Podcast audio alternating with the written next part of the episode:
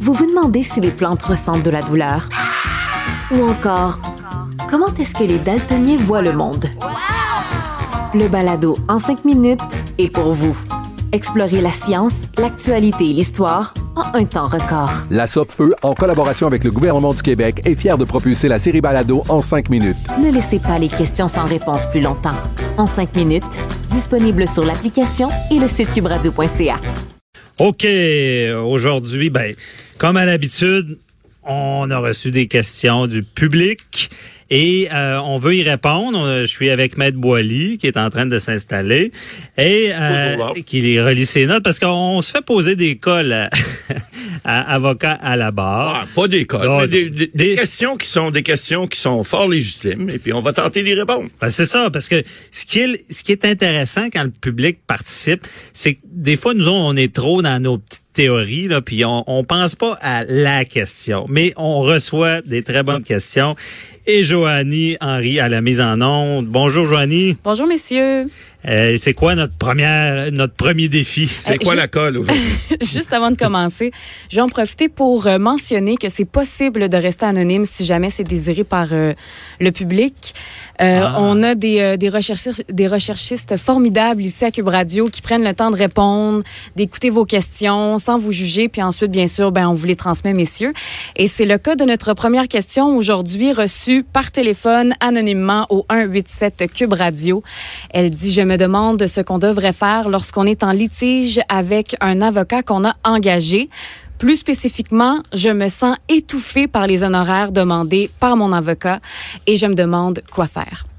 Ah, les avocats, les eh, honoraires. ça arrive pas. Quel, quel fléau. Ça arrive, ça arrive. Écoutez, eh, eh, on va dire à cette dame anonyme-là, ou ce monsieur, que oui, il y a des choses qu'on peut faire. D'abord, la première chose à faire lorsque vous engagez un avocat, une avocate, vous avez, vous, signez un mandat. Vous signez le mandat et dans ce mandat-là, le taux horaire est indiqué généralement des, des, avocats euh, du bureau. Il peut avoir des seniors, des juniors. Et ça, faut vous renseigner sur le taux horaire. Évidemment, dépendamment de la région où vous êtes, euh, c'est plus cher à Montréal. Je, je, vous le dis tout de suite. En région, c'est un peu moins cher, mais il y a un taux horaire de base. Vous pouvez aussi essayer d'avoir un taux à forfait. Des fois, il y a des avocats qui vont le faire. Maintenant, si vous trouvez que les honoraires sont trop élevés, euh, bon, première chose à faire, vous en discutez avec votre avocat, votre avocat. Hein? Il, y a, il, y a, des fois, il peut y avoir des, des, des choses qu'on va euh, on va régler avec des clients parce qu'il peut y avoir des erreurs dans facturation, ça peut arriver. Des fois, ou des choses qui ont été facturées dans le mauvais dossier, ça peut également arriver. Ça, il faut mhm. vérifier. Mais si, après tout ça, parce que là, je comprends qu'il y a eu, semble-t-il, dans, dans ce cas-là, euh, il y a eu une discussion qui n'a pas, qui, qui a pas porté fruit. Bon, mais ben, il y a des règles qui peuvent être suivies. D'abord, on peut contester le compte d'honoraires d'avocat devant le barreau. Alors, le barreau a un service de révision d'honoraires et un service de médiation également. Alors, c'est pas nécessaire d'engager un avocat pour contester votre compte d'honoraire d'avocat, mais il reste que vous pouvez le faire par cette voie-là. Il y a une autre façon de le faire aussi. Ça peut être contesté à la cour. Eh mais Maître Boily aussi, j'ajoute quelque chose avec le barreau. Euh, très important de savoir qu'on euh, suite à la dernière facture dans votre dossier, parce qu'il y a eu de la jurisprudence là-dessus. Effectivement. Vous avez 40 jours, je me rappelle bien, pour faire la contestation, sinon ça marche plus. Ben sinon après ça, vous êtes réputé euh, ne pas avoir contesté, mais il reste que si évidemment vous payez pas votre avocat, ben il va vous poursuivre. Savez-vous quoi? Lui ou elle vous poursuivre, il n'y a pas de frais d'avocat. C'est ça. Mais si on a fait la demande de conciliation, l'avocat ne peut pas poursuivre tant que ce n'est pas finalisé en conciliation. En conciliation vis-à-vis ouais. barreau. Et puis, bon, il y a, des règles à suivre à ce moment-là qui font que ça évite des frais. Et généralement, ces dossiers-là se règlent euh, lorsque on, on, ne peut pas s'entendre avec On n'aime pas quand le barreau vient nous dire qu'on a chargé trop cher. Effectivement.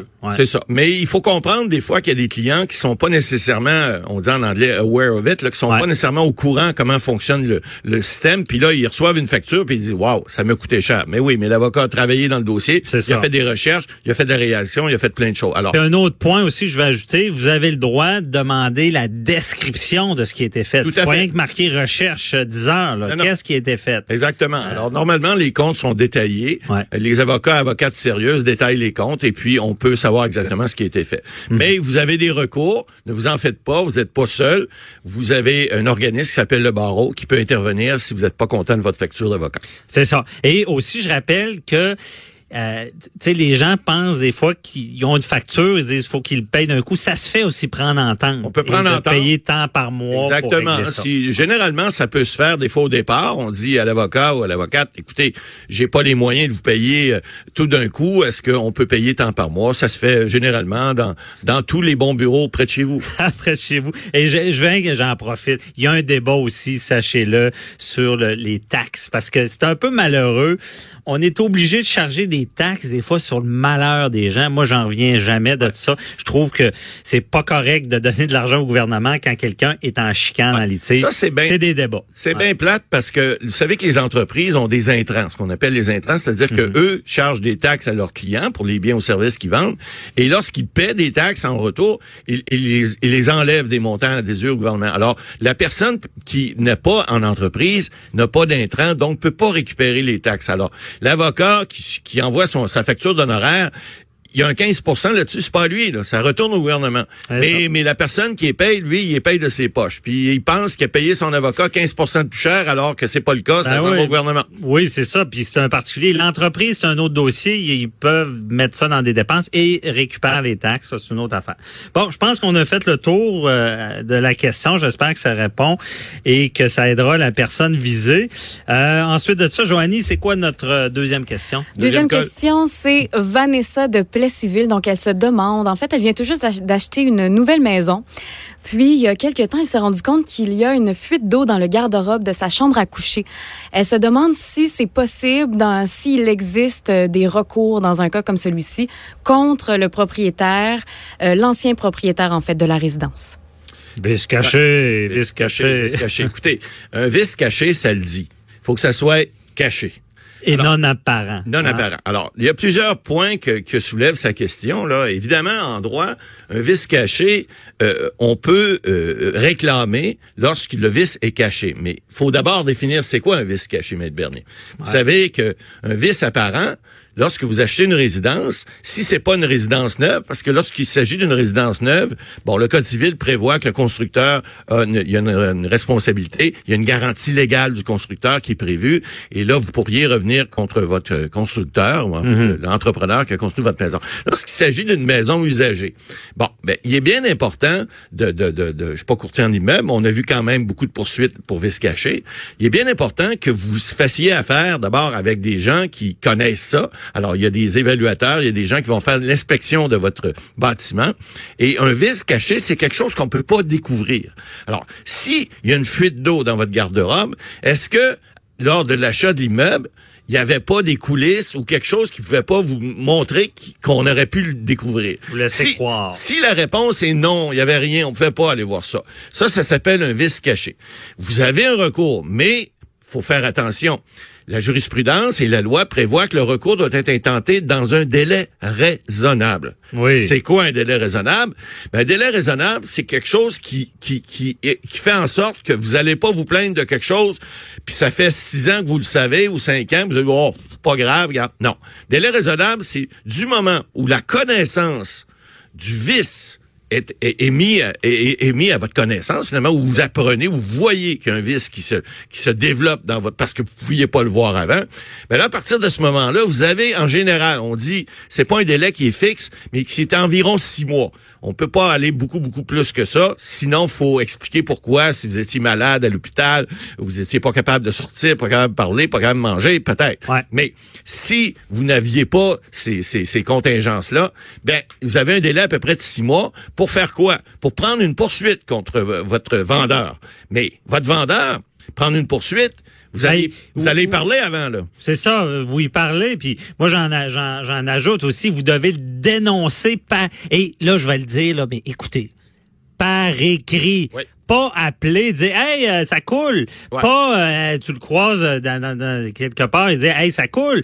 Ça doit être fait par écrit et avec une preuve de réception de l'écrit. J'ai déjà eu un dossier euh, du fun noir, j'ai eu, j'ai été cassé le dossier.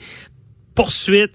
Il y a- Est-ce qu'il est où l'écrit? Ah, il n'y a Ah, pas il d'écrit, c'est fini. C'est, En fait, c'est- En C'est fait- un des seuls, des seules places, Ouais. pas seule place, mais dans le code civil, là, c'est très sévère cet aspect-là de dénonciation. par Dénon- oui, sauf que, oui, par écrit, la preuve testimoniale peut quand même se faire, mais c'est très difficile à faire. faut démontrer, comme vous dites, que la personne a été avisée et qu'elle savait qu'elle qu'elle causait un dommage, qu'il y avait un vice. Alors, c'est très difficile. Alors, ça prend un écrit. Puis aujourd'hui, les écrits, vous savez que les emails, anciennement les fax, ça peut être utile aussi. C'est- faut démontrer que ça a été reçu. Alors, le email peut suffire et vous envoyez un email en disant, parce que la poursuite doit se faire dans les six mois, mais vous devez, avant, essayer de prendre entente. On le dit toujours à l'émission. Il faut essayer de voir si on peut pas s'entendre avec son Mais Matt une fois que c'est dénoncé, on peut prendre plus de temps pour poursuivre. Parce que des fois, on sait pas vraiment le dommage qu'on a. Ça coule, c'est-tu le toit, c'est-tu euh, de la, de la vapeur Ben, d'eau? euh, Ce que la jurisprudence nous enseigne, c'est que ça doit être fait dans les six mois.